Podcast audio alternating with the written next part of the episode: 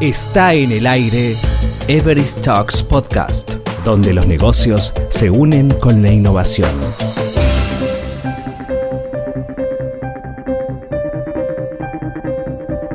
Everest está desarrollando una plataforma que aborda necesidades reales en América Latina, detectadas tras varios pilotos en las diferentes ciudades. Solución que ayudará en la transición a ciudades de diversa tipología, reduciendo la brecha digital que existe en el acceso a este tipo de soluciones en la región. Para hablar de esta plataforma llamada Smart City in a Box, invitamos al gerente de negocios de Everis Argentina, Juan Sobrino, quien inicia este podcast explicando cómo se desarrolló y aún se está desarrollando esta solución. Smart City in a Box no fue un proceso, digamos, instantáneo sino que surge a raíz de una serie de investigaciones y fundamentalmente a partir de la intención de Everis de proponer una solución relacionada con la inteligentización de las ciudades.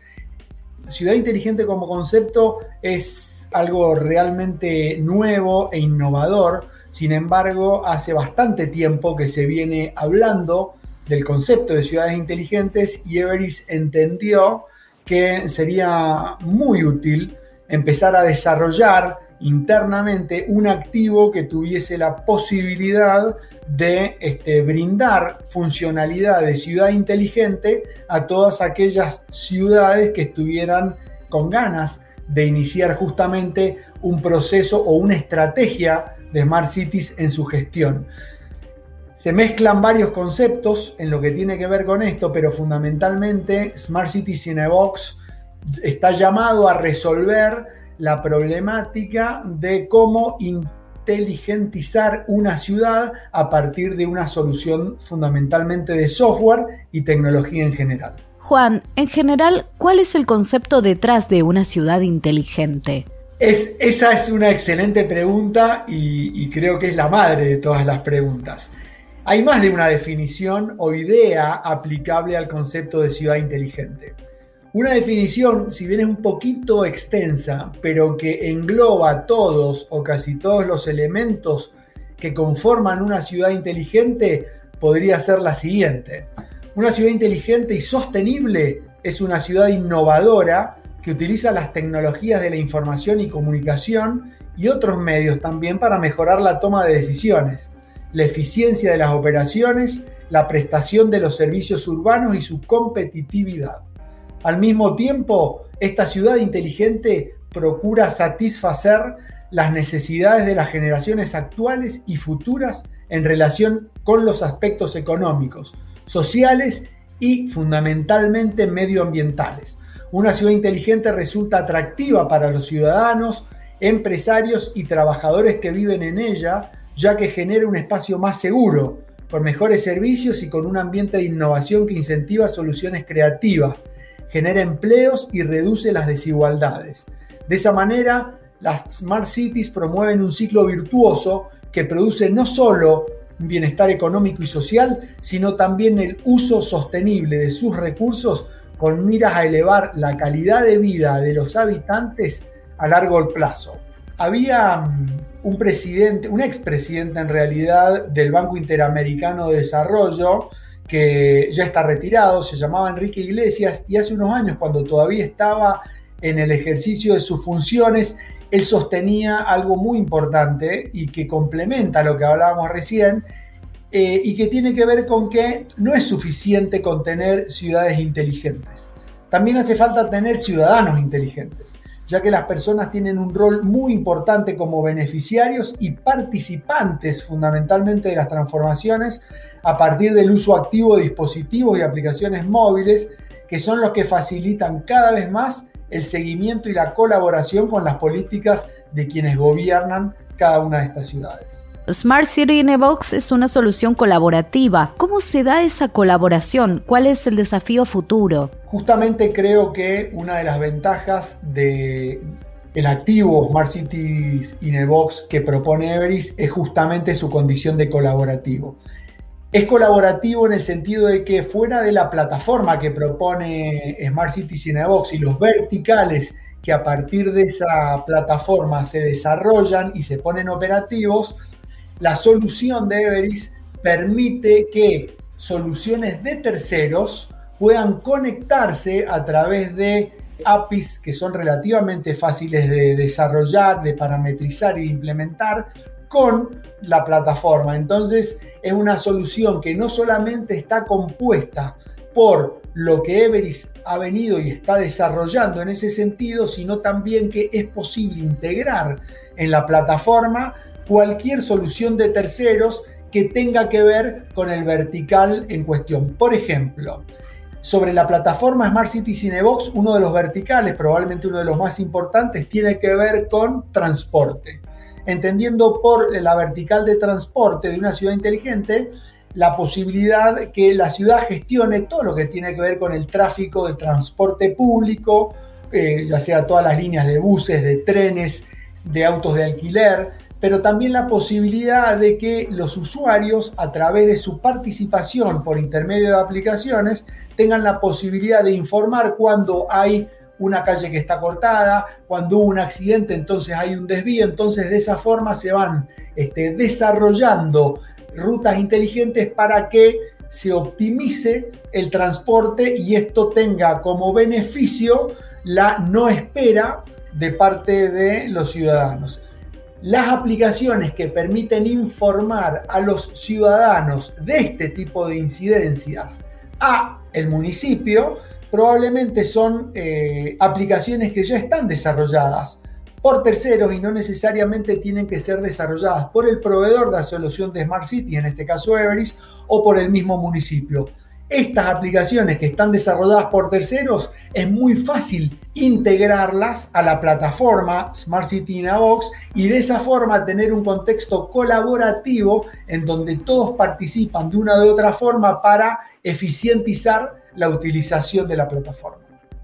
El desafío a futuro es justamente poblar Smart City Cinebox con un montón, con un gran número, con el mayor número posible de, aplicaciones de terceros, porque las aplicaciones de terceros enriquecen los verticales que desarrolla Everis. No hay mejor forma de enriquecer un vertical, por ejemplo, el de seguridad, por ejemplo, el de incidencias ciudadanas, por ejemplo, el de recolección de residuos, que a través de la interacción del mismo ciudadano, porque es el ciudadano quien en definitiva convive a diario con la problemática de su ciudad. Entonces siempre va a ser mejor un ciudadano que opine que un desarrollador que desarrolle dentro de, una oficina. El desafío a futuro justamente es lograr que la mayor cantidad de aplicaciones de tercero posible pase a formar parte de la plataforma que Everis propone para ciudades inteligentes. Juan, ¿cómo trata Smart City in a Box los distintos tipos de datos procedentes de distintas fuentes y formatos? Justamente Smart Cities in a Box es, y, volvemos a algo que hablábamos recién, es una plataforma colaborativa. Por ser colaborativa y estar abierta a aplicaciones de terceros, es necesario que sea muy flexible en cuanto a la, al tipo de dato que esté en condiciones de soportar, en el buen sentido de la palabra, o de este, aceptar como input para la gestión este, de datos dentro de la plataforma. Un punto muy importante que tiene que ver con fuentes y formatos es que para que una ciudad sea este, muy inteligente es necesario sensorizarla. Entendiendo por sensorizar la colocación de diferentes dispositivos del tipo sensores, hay muchos sensores, muchísimos tipos de sensores, porque los sensores son como tomas de datos que están ubicados en todos los puntos de la ciudad y la toma de esos datos y alimentar a través de esos datos un gran banco de datos con un tablero de información que permite tomar decisiones en tiempo y en forma es lo que este, la hace inteligente en el sentido de que quienes administran la ciudad, básicamente sus gobernantes y administradores, tienen la posibilidad de contar información con tiempo y en forma. Hay sensores de tránsito, hay sensores de medio ambiente, de calidad del aire, hay sensores de seguridad, hay sensores lumínicos, hay cámaras que están filmando. Cualquiera de estos dispositivos tienen como objetivo recoger datos en el lugar de origen y enviarlos, obviamente a través de la tecnología, a un gran centro de datos. Justamente por eso es que nuestra plataforma necesita ser tremendamente amplia en cuanto a la receptividad de esos tipos de datos para que pueda ser alimentada de diversas fuentes. Bueno, justamente esa es una de las ventajas de Smart City Cinebox como plataforma. La tremenda flexibilidad que tiene como para aceptar datos de diversas fuentes, integrarlos a través de un bus común y que formen todos parte de un gran repositorio de datos a partir del cual empiezan a desarrollarse herramientas de análisis justamente de estos datos en forma gráfica fundamentalmente, en forma estadística también, y es lo que le permite a quienes operan la plataforma y consecuentemente a quienes gobiernan la ciudad tomar decisiones, como mencionaba recién, en tiempo y en forma. Creo que la ventaja tener una plataforma como estas y tener la ciudad sensorizada es justamente la posibilidad de tomar decisiones en tiempo. Porque si este, tengo una línea de colectivos que, está, que tiene un determinado recorrido y resulta que hubo un accidente, de nada me sirve que yo tenga esa información en tiempo, pero eh, la modificación del recorrido de la línea de colectivos la haga recién para el otro día. La ventaja de tener esto es justamente al tener información confiable y precisa on time, me da la posibilidad de tomar decisiones en el momento y que tienen un impacto directo sobre la vida del vecino, porque en este caso que hablábamos recién, haría que por hacer un desvío, justamente, no se tenga que quedar esperando 15, 20 minutos, media hora a un colectivo hasta que se despeje la calle luego del accidente. ¿Cómo funciona Smart City in a Box en el contexto de la comunicación? Ese es uno de los verdaderos objetivos justamente de la implementación de una plataforma de ciudades inteligentes, como la nuestra. Como yo mencionaba recién, la participación del ciudadano o ciudadana es fundamental. Es fundamental.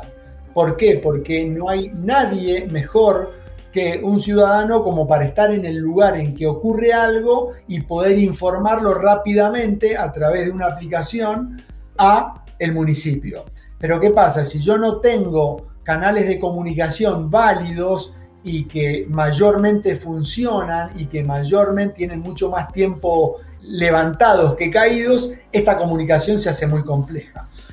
como parte de los procesos de inteligentización de una ciudad, claramente hay un trabajo de infraestructura muy importante que tiene que ser parte del municipio o de la provincia en tratar de que este, idealmente hayan muchísimos puntos o muchísimos Wi-Fi spots como para que la gente se pueda conectar y desde allí conectarse a las aplicaciones colaborativas que hablábamos, o si no, la posibilidad de dar una cobertura lo más amplia posible de redes 4G o inclusive ya 5G para que la conectividad no sea un problema. Si yo como usuario encuentro que eh, hay un incidente al que necesito informar y ese incidente que yo informo eh, la aplicación del municipio está caída o la comunicación en ese momento es mala o no tengo señal en donde estoy parado, la verdad es que muy probablemente a la segunda o a la tercera vez que me pase, yo desista de las ganas de informar y digo, bueno, que le informe otro. Eso es justamente una responsabilidad de cada ciudad, de cada provincia, en disponer o, poner a disposición de los vecinos y las vecinas la posibilidad de tener redes de datos permanentemente en condiciones de utilizar, así de esa forma quien va a informar un incidente no se frustra por la no posibilidad de hacer. Las comunicaciones son fundamentales o la infraestructura de comunicación es fundamental en una ciudad que quiere ser una ciudad inteligente. Y aquí termina este primer episodio con Juan Sobrino. Te esperamos en el próximo episodio que tratará de cómo se produce la implantación de Smart City in a Box. Escuchaste Everest Talks Podcast, donde los negocios se unen con la innovación. Cada semana hay novedades por aquí. Hasta pronto.